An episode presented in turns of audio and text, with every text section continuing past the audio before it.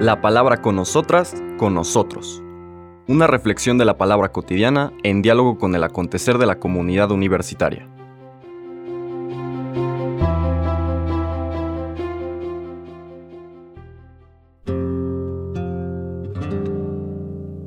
Hola, buenos días.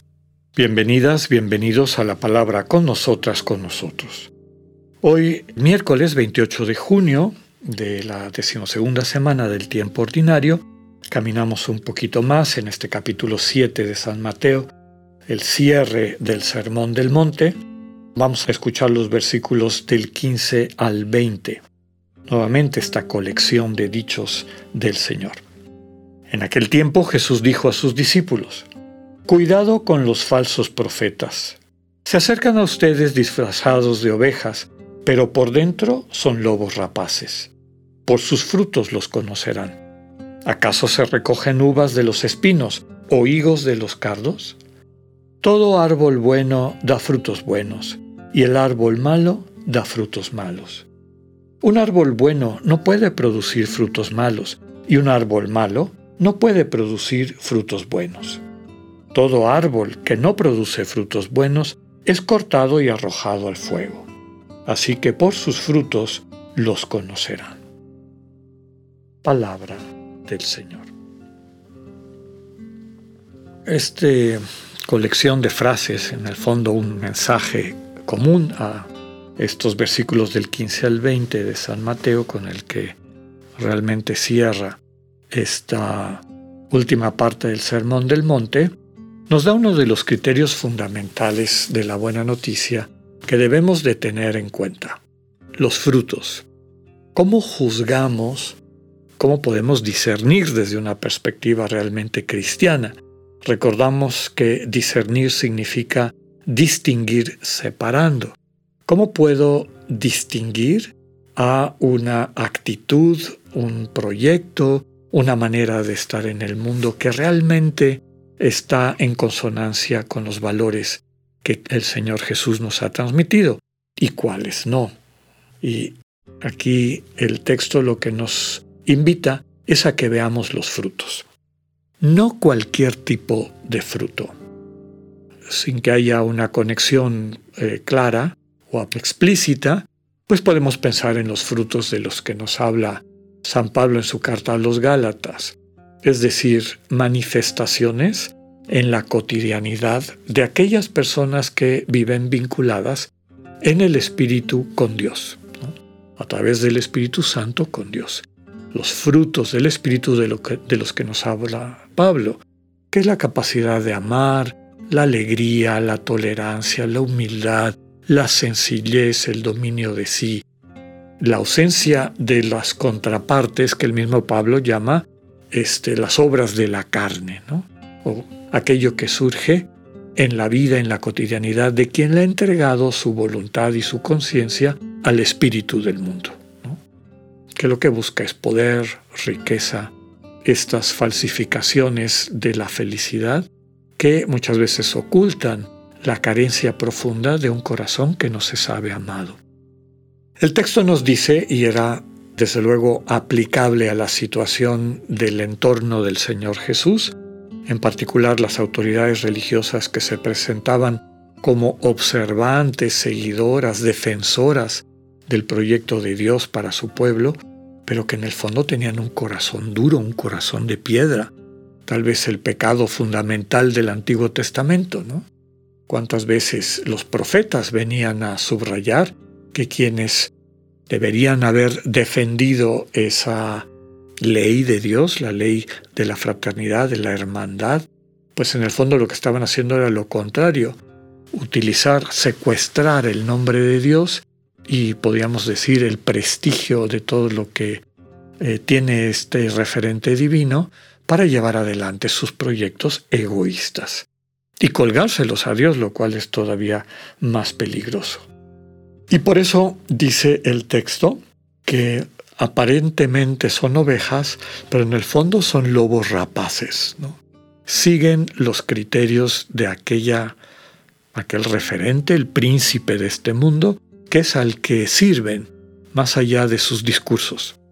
¿Cuántas veces, no solamente en la antigüedad y en ese momento cuando surge el texto, sino también en nuestra vida contemporánea, vemos estas actitudes, esta diferencia o distancia entre el discurso, y no solamente es, es exclusiva esta incongruencia del mundo religioso, también podemos ver esas incongruencias en el mundo político y hasta en el mundo científico y de todo tipo, ¿no?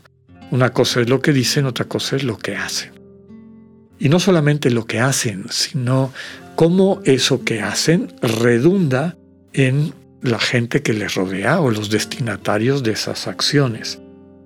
En el fondo los frutos que estamos buscando son frutos de amor, es decir, de relación interpersonal que ayudan a quienes entran en esa relación a mejorar, a ser cada vez más capaces de apoyar, servir, construir en común, reconocer la dignidad del hermano o de la hermana, eh, poner de su parte en ocasiones asumiendo las dificultades de lo que esta relación interpersonal pueda significar, etc.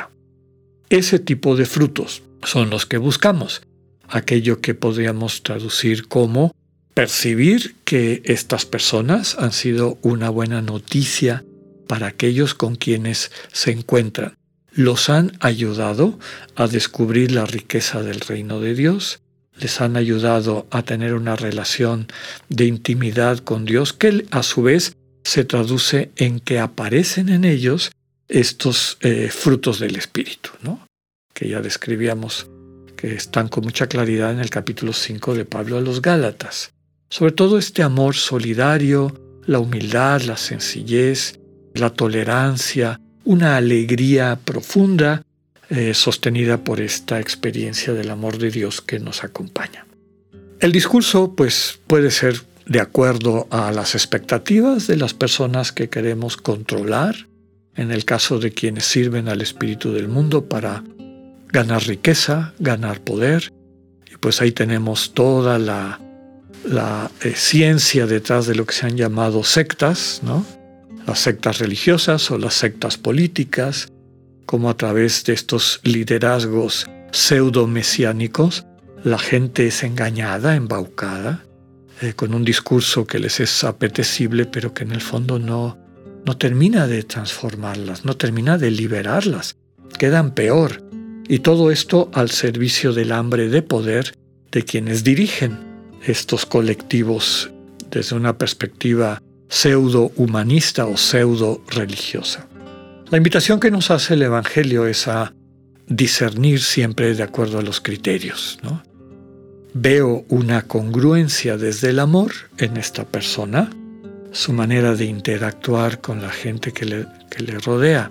Transparenta ese amor incondicional de Dios o lo que veo es un ego disfrazado de santidad o un ego disfrazado de conciencia popular, o un ego, pues a través de todas estas falsificaciones que encontramos día con día. La advertencia es clara, ¿no? Los lobos rapaces que hacen comerse a las ovejas, destruirlas, valerse de ellas, no servirlas, sino servirse de ellas. Por lo tanto, la invitación es a que no sigamos a estos falsos mesías, a estos falsos y falsas también propuestas de una vida mejor, sino que absolutamente todo lo sometamos a esta luz del Evangelio, para ver que construye comunidad, fraternidad, fraternidad, sororidad, que nos ayuda a construir un mundo mejor.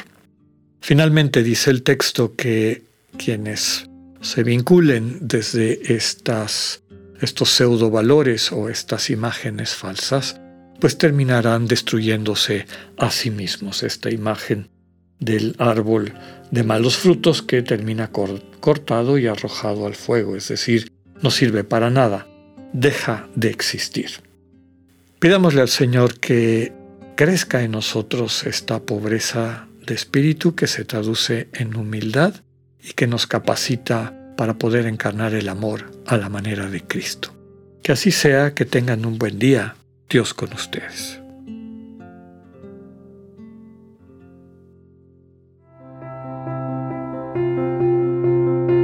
Acabamos de escuchar el mensaje del Padre Alexander Satirka. Escúchalo de lunes a viernes a las 8.45 de la mañana por radioiberoleón.com, a través de nuestra app gratuita para iOS y Android o por Spotify. Esta es una producción de Radio León en colaboración con el ITESO, Universidad Jesuita de Guadalajara.